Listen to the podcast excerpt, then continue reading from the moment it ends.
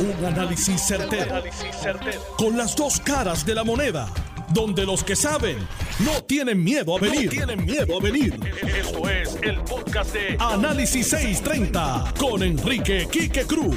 Buenas tardes, mis queridas amigas, amigos. Yo soy Enrique Quique Cruz. Otro día más aquí, miércoles 11 de noviembre. Miren, la Comisión Estatal de Elecciones prontamente va a entrar en el último paso el último trayecto de las elecciones, que es la confirmación de quién gana y quién pierde. Para llevar a cabo esa última confirmación, es necesario que se lleve a cabo entonces el escrutinio general, que debe comenzar pronto. Pero antes de que comience el escrutinio general, el presidente de la Comisión Estatal de Elecciones, el honorable juez Francisco Rosado Colomer, tiene que hacer una reflexión. Tiene que sentarse él y hacer un recuento de qué ha ocurrido desde el día que él aceptó esa posición, desde el día que nos dijo al pueblo de Puerto Rico que él era ingeniero, que él era project manager y que él iba a meter leña a esto, hasta el día de hoy. Tiene que ser humilde, y tiene que ser sincero consigo mismo sobre todo. Y tomar nota. Y hacer un recuento de estos últimos agosto, septiembre, octubre, finales de agosto, septiembre, octubre y esta parte de noviembre. Y mirar las cosas acertadas y las desacertadas. Y hacer una lista.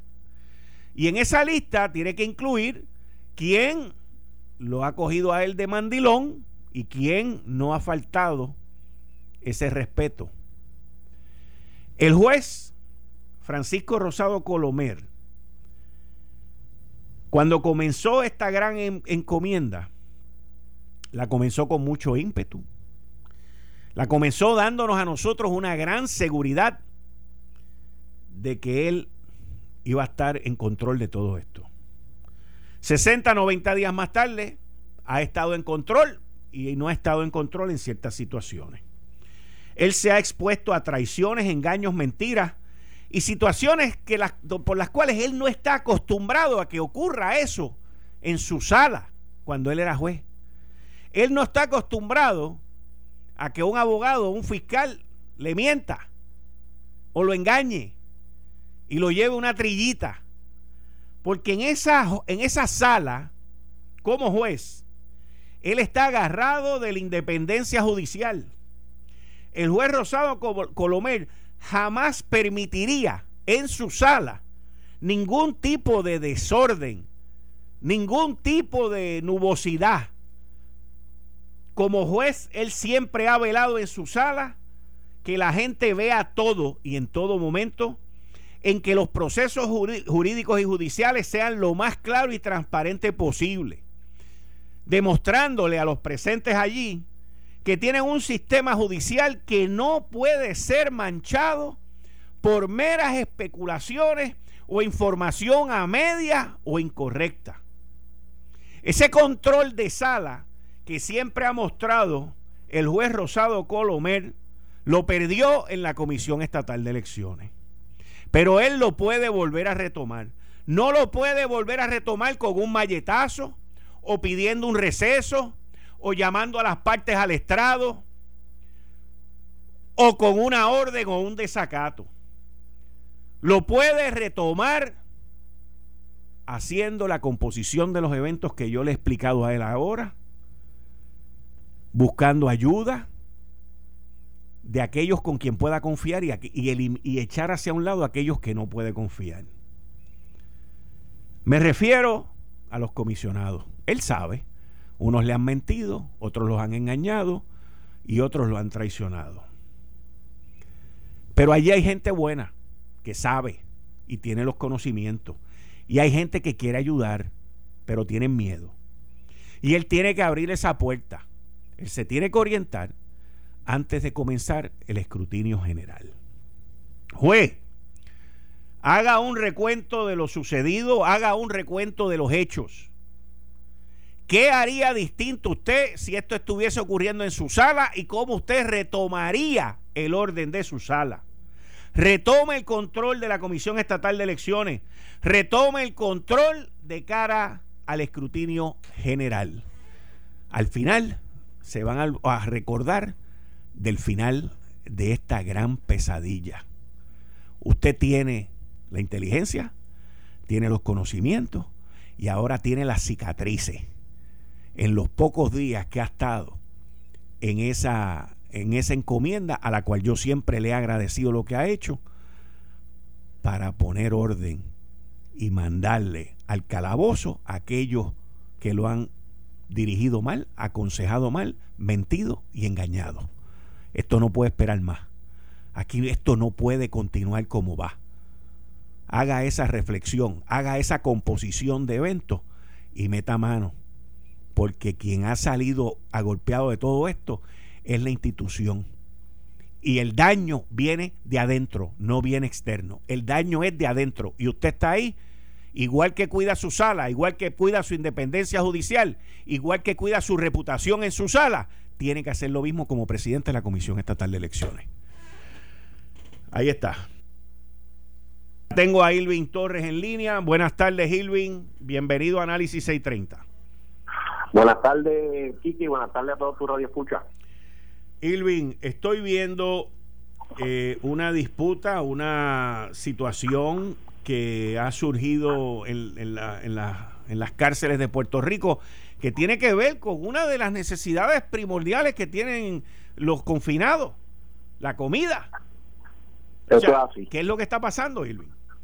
Pues mira, eso es un mal que viene arrastrando el Departamento de Corrección desde por décadas pero en los últimos años verdad este se ha visto se ha visto demasiado verdad este eh, la mala administración por parte de la compañía Trinity Group Service que están brindando el servicio más pésimo que se le puede brindar a la población penal con un servicio tan esencial como lo es lo de los alimentos.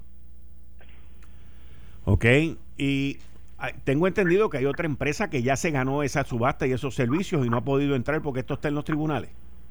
Pues mira, yo yo desconozco esa esa información. Lo que yo sí sé es que en una reunión que tuvimos cuando yo me encontraba confinado en una de las instituciones del país, el senador José Vargas Vidot eh, fue varias veces a reunirse ¿verdad? tanto con, con la población penal como con las administraciones de las diferentes instituciones y él escuchando nuestros reclamos y haciendo sus averiguaciones, pues presentó la resolución del Senado 407 presentada eh, en agosto del 2017. y desde entonces, pues se ha estado en esa disputa de que van para afuera, de que no, de que sí, de que no, y lo que nos estamos viendo, que nos vimos afectados, fuimos nosotros, y actualmente los muchachos se siguen viendo afectados. Estamos hablando de una comida pésima, eh, en ocasiones con mal olor, podrida, eh, el pan en mucha, en la mayoría de las ocasiones te lo sirven con hongo que se puede ver a simple vista.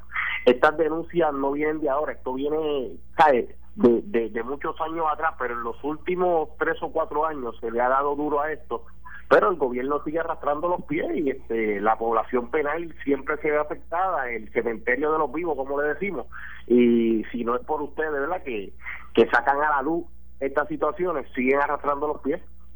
Y ahora la información que tenemos es que los confinados están eh, pensando declarar este una huelga de hambre. Pues mira, este, nunca se descarta esa posibilidad porque de una manera u otra pues tienen que atender los reclamos. Ahora mismo, si usted ve el periódico de hoy, encontraron otro confinado muerto en la institución eh, de máxima seguridad en Ponce. Ellos no dicen que fue por sobredosis, no dicen que fue suicidio, pero tampoco descarta que haya sido envenenado por la comida. Entonces también contamos con muchos confinados que, que le salen muchos nacidos con bacterias que cogen eh, por la comida.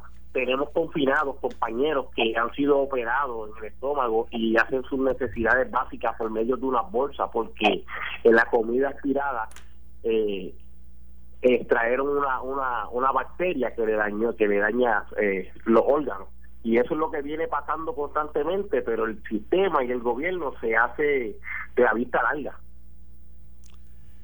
Ilvin, para ti y los confinados en esta y en otros temas de, salud o cualquier cosa que necesiten, estamos a tus órdenes aquí en Análisis 630. Vamos a seguir con esta lucha, vamos a seguir averiguando qué es lo que está pasando. Muchas gracias. Un millón de gracias a ti, Quique. Bien, ahí ustedes escucharon a Irving Torres, ex confinado, con esta situación que está ocurriendo con los alimentos y los reos, los confinados que están amenazando con una huelga de hambre debido a esta situación. Así que vamos a esperar a ver cómo el gobierno se mete en esto en términos del control de la calidad de lo que se le sirven a estas personas que están allí. Bueno, bueno, bueno, bueno, bueno, bueno. Hoy el Partido Popular comenzó su powwow. La elección del el senador popular José Luis Dalmau duró menos de tres minutos de manera unánime. Sin embargo, la reunión comenzó bastante atrasadita porque el presidente del partido, Charlie Delgado, no llegaba. Y obviamente, pues debemos entender que los atrasos, que los atrasos son porque todavía el grupo de Jesús Manuel pues está buscando los votos. Tatito Hernández dice que él fue allí con 16 hoy. Y 16 que él entiende que son sólidos. Y cuando hay atrasos, mis queridas amigas y amigos, es porque uno de los dos grupos no tiene los, los, los votos. No los tiene. Simple y sencillamente no los tienen. Porque si los tuvieran hubiesen empezado a tiempo. En el Senado me dicen que la reunión duró menos de cinco minutos.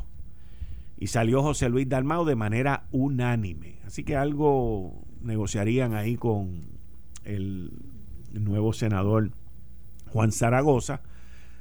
Me imagino que lo mínimo podría haber sido la Comisión de Hacienda, ya que él es este ex secretario de Hacienda. Lo cual va a ponerse bien interesante eh, el senador Juan Zaragoza desde el Senado se va a comportar con quien esté como secretario de Hacienda bajo la nueva administración.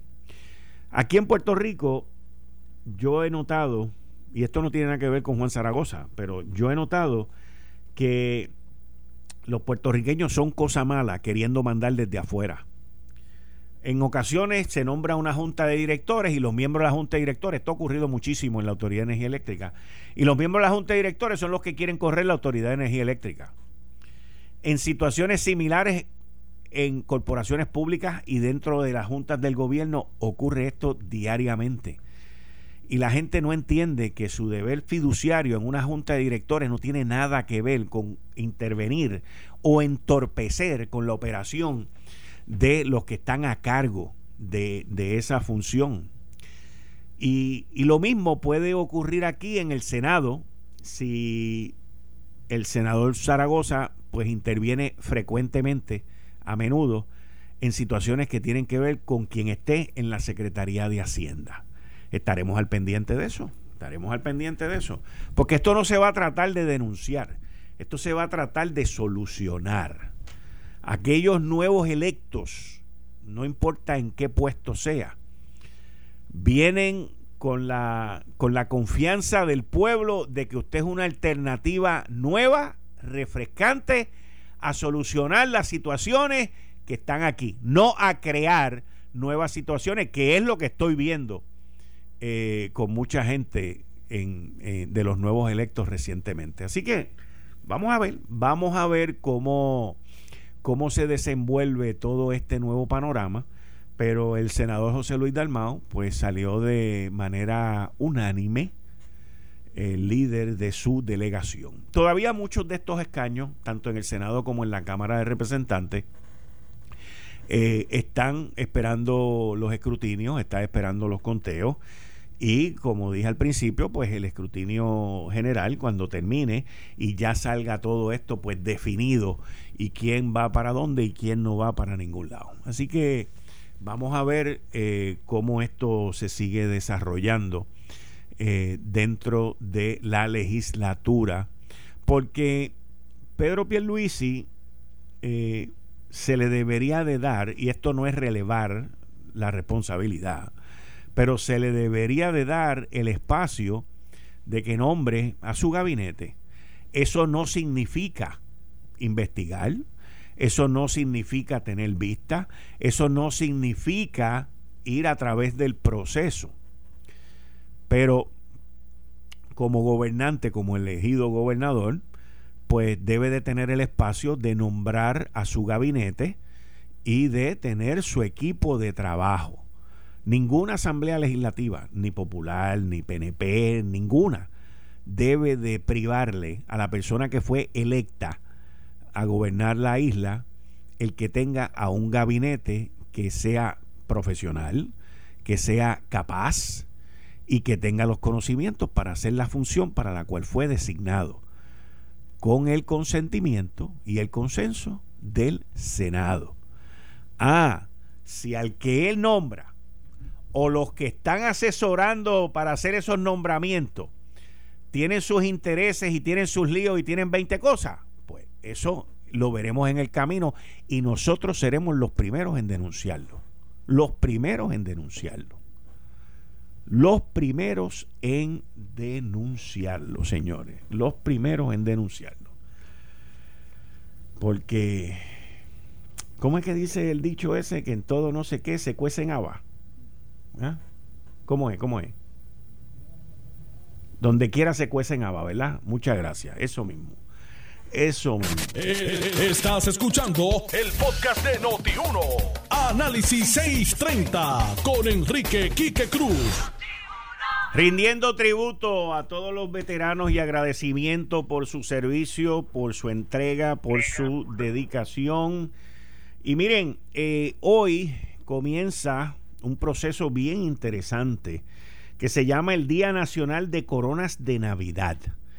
Estos son unas coronas que se van a poner en las tumbas de todos eh, los que están enterrados en los cementerios nacionales en Puerto Rico, en Bayamón, en Aguadilla, y una fundación de Crowley, Crowley Foundation, que es la línea, la línea marítima de carga Crowley, eh, está donando la refrigeración para traer esas coronas. Esas coronas van a venir de Estados Unidos en pino fresco.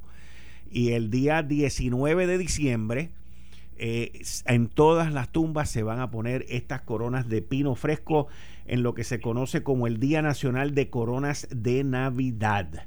Esto se va a llevar a cabo aquí en Puerto Rico y es una actividad muy, muy linda donde el 19 de diciembre se colocarán coronas de pino fresco en las tumbas de los veteranos en apoyo al National Red Across America, cumpliendo con las medidas de seguridad y salubridad. Este es el Día Nacional, así que Crowley está donando los vagones refrigerados para que estas coronas de pino fresco lleguen a Puerto Rico a través de su fundación, como parte de todo este reconocimiento a los veteranos que hoy y todos los días rendimos tributo, respeto, admiración y agradecimiento por lo que han hecho por nosotros. Con eso le doy la bienvenida a la licenciada Zoe Lavoy, compañera de nosotros aquí en Análisis 630 los miércoles. Zoe, bienvenida, muchas gracias. Gracias a ti, Quique. Buenas tardes a todos los compañeros y compañeras allá en Noti1 y obviamente a todo el pueblo de Puerto Rico que nos escucha. Y Quique, me uno a ese tributo a los veteranos y veteranas. La verdad es que, que ¿Qué sería de verdad de la democracia si no hubieran eh, si no tuviéramos el, sacrificio de esos muchos hombres y mujeres eh, que por que por la nación muchos de ellos inclusive verdad han, han dado la vida así que me uno las palabras de agradecimiento a cada uno y cada uno y cada una de ellas y a los familiares porque los familiares también sabes mucho lo que se sacrifican es verdad, es verdad. Los familiares también, es verdad, tienes razón. O sea, los familiares inclusive eh, son los que sufren ese sacrificio que hacen todos los veteranos. Eh, pero es verdad, muy buen punto. Muchas gracias, Zoe, muchas gracias. Oye, Zoe, tú fuiste secretaria de corrección y fuiste senadora. y me imagino que... Eh, y fuiste secretaria de la gobernación. Y me imagino que en todas esas funciones, pues los reclamos por parte de los confinados no han parado hacia tu persona. ¿Estoy correcto o no estoy correcto? Pues mira, eh, sí, y de hecho no solamente de la población correccional, sino también mucho del, del personal, de los oficiales correccionales principalmente y de los trabajadores, eh, los técnicos de servicios sociopenales y otros, sí, pero la población y los empleados del Departamento de Corrección y Rehabilitación sí se comunicaron con mucha frecuencia a mi oficina, particularmente en la del Senado. Hay un hay un, hay un issue ahora, hay un tema ahora que los confinados han levantado, eh, que están amenazando con irse a una huelga de hambre por la, la calidad y las condiciones de la comida que le están sirviendo. Y yo sé que hay una disputa ahí entre Trinity y Carolina Catering, eh, que lamentablemente en este caso, pues el confinado es el que se está viendo afectado por esas peleas de quién le toca qué este, ¿Cómo tú ves eso? O sea, eh, nosotros tenemos que tener algún tipo de sensitividad en todo esto.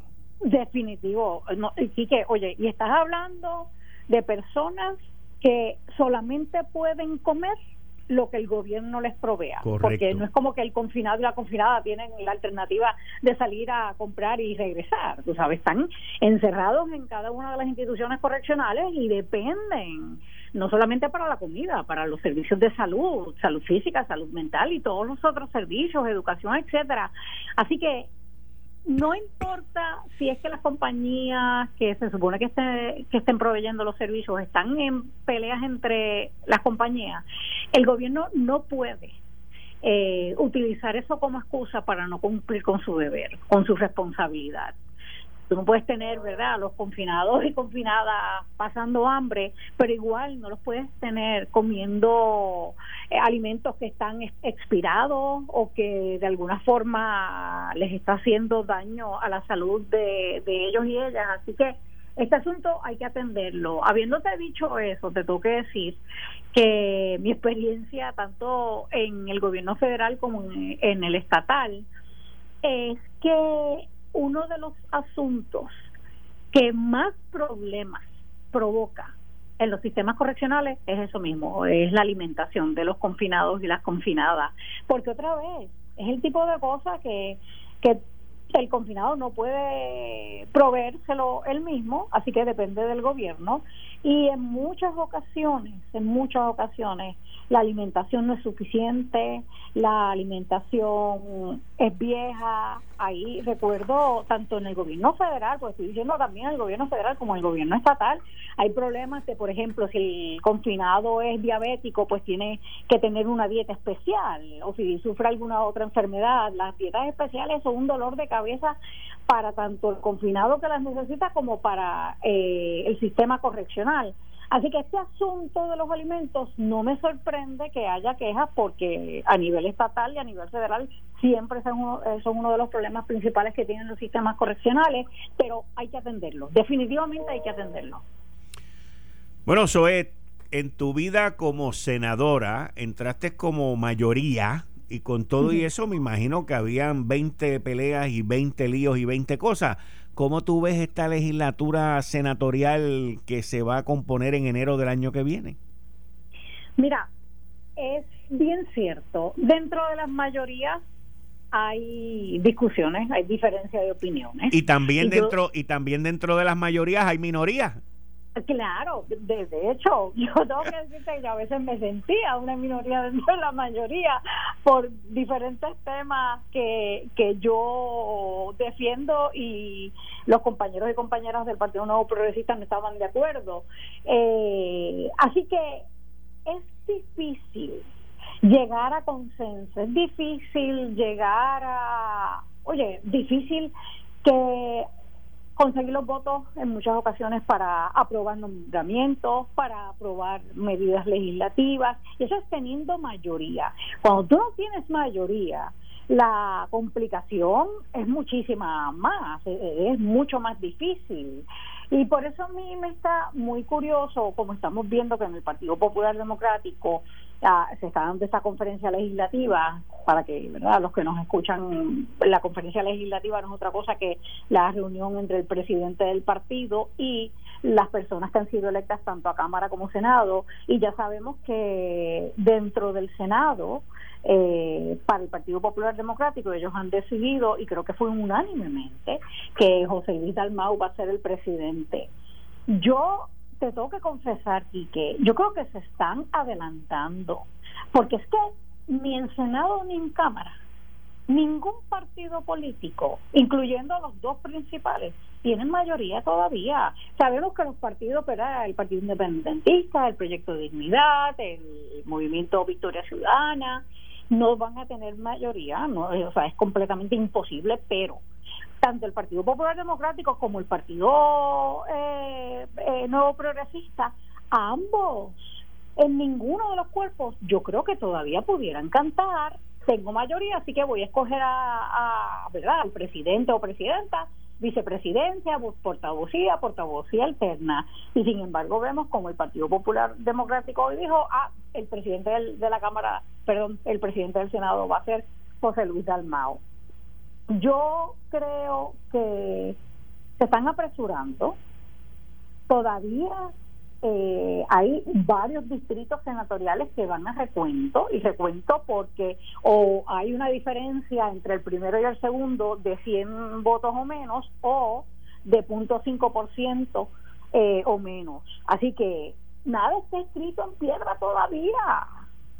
Y por el otro lado, no sé, yo yo siento que esta decisión de ellos decidir ya quién va a ser el presidente del Senado, eh, aunque tengo que, tengo que aclarar, yo creo que si fuera el Partido Popular Democrático el que en efecto tenga la mayoría en el Senado, yo creo que José Luis Dalmau es una muy buena selección. Trabajé mucho con él, eh, trabajaba como eh, él presidía la la comisión de veteranos y yo, la, yo era la vicepresidenta y trabajamos en muchas eh, medidas juntos, creo que es una persona de consenso, pero aún así yo creo que el que el partido se esté adelantando y decidiendo ya decir, ah, pues este va a ser el presidente del Senado y me imagino que también hoy decidirán quién va a ser el presidente de la Cámara de Representantes, como que eh, da un mal sabor porque porque tú estás decidiendo si todavía esto no está completamente decidido. Y no estoy hablando de los maletines los 184 creo que son maletines que aparecieron no no estoy hablando de que ya las personas que han sido eh, que han salido en primer lugar en varios distritos senatoriales y, y representativos su esa posición número uno no está completamente segura. Así que no sé y con relación a que me preguntabas, ¿verdad? Si, ¿Cuán difícil es esto de las mayorías? Que dentro de las mayorías hay minorías. Yo auguro que esto va a ser un cuatrienio de mucho, mucho reto, empezando por el gobernador. El gobernador de Puerto Rico va a tener una legislatura por primera vez donde hay representación de cinco partidos políticos en el Senado además hay un senador independiente y entonces mira el perfil de esas personas. Son personas, por ejemplo, Victoria Ciudadana, pues personas muy liberales, eh, Proyecto de Dignidad, pues personas muy conservadoras. Así que vas a tener un gobernador tratando de conseguir una mayoría de votos que pudiera ser que no los va a tener en su propio partido, en el Partido Nuevo Progresista, así que va a tener que trabajar fuerte para conseguir la mayoría de los votos de quien sea, del partido, ¿verdad? De, su partido más ah, en cualquier otro de los partidos, para poder aprobar medidas legislativas, pero también yo creo que el presidente de ambos cuerpos va a tener un reto inmenso por lo mismo. Tú tienes personas de diferentes formas de ver la vida, de con principios diferentes, este, con intereses diferentes. No es como regularmente que tú tienes, sea como sea, tú tienes a una mayoría que pertenece a un partido y por la lealtad al partido en muchas ocasiones, eh, ¿verdad? Se sacan votos que ahora no se va a tener esa ventaja porque la, los miembros de los partidos eh, que se inscribieron por estas elecciones no van a sentir ninguna necesidad de tenerle lealtad a, ninguno de los dos partidos eh, mayoritarios. Así que creo que va a ser bien difícil y mi expectativa aquí, que y mi petición es que, que cada uno y cada una vaya allí no a tratar de lucirse, no a tratar de ser él o la protagonista, sino a tratar de poner a Puerto Rico primero. Yo, por ejemplo, y, y verdad, eh, yo conozco a muchas de las personas que ganaron dentro de, los partidos minoritarios o, los partidos que recién se, se inscribieron o quedaron partidos emergentes partidos emergentes. Ah pues los partidos emergentes yo sé que líderes que hoy van a estar en la legislatura de enero en adelante son personas que conocemos del lado de, verdad de la sociedad civil y son personas muy eh, que levantan la voz con muchísima frecuencia muy decididos personas que exigen pero ahora el papel de estas personas va a representar al pueblo, pero tratando ya no, ya no teniendo la libertad que tenían en, en, cuando eran sencillamente líderes acá en, en, ¿verdad? en la sociedad civil, porque cuando tú estás acá, pues tú puedes criticar y puedes fiscalizar y puedes... Eh, eh, cada vez que tu oponente trae una idea, pues te puedes dar el lujo de sencillamente criticarla, pero ahora, siendo representante o senador, lo que tienes que hacer es, claro que sí, fiscaliza, critica, pero hay que traer soluciones también, porque el pueblo te eligió para que se resuelvan los problemas del pueblo.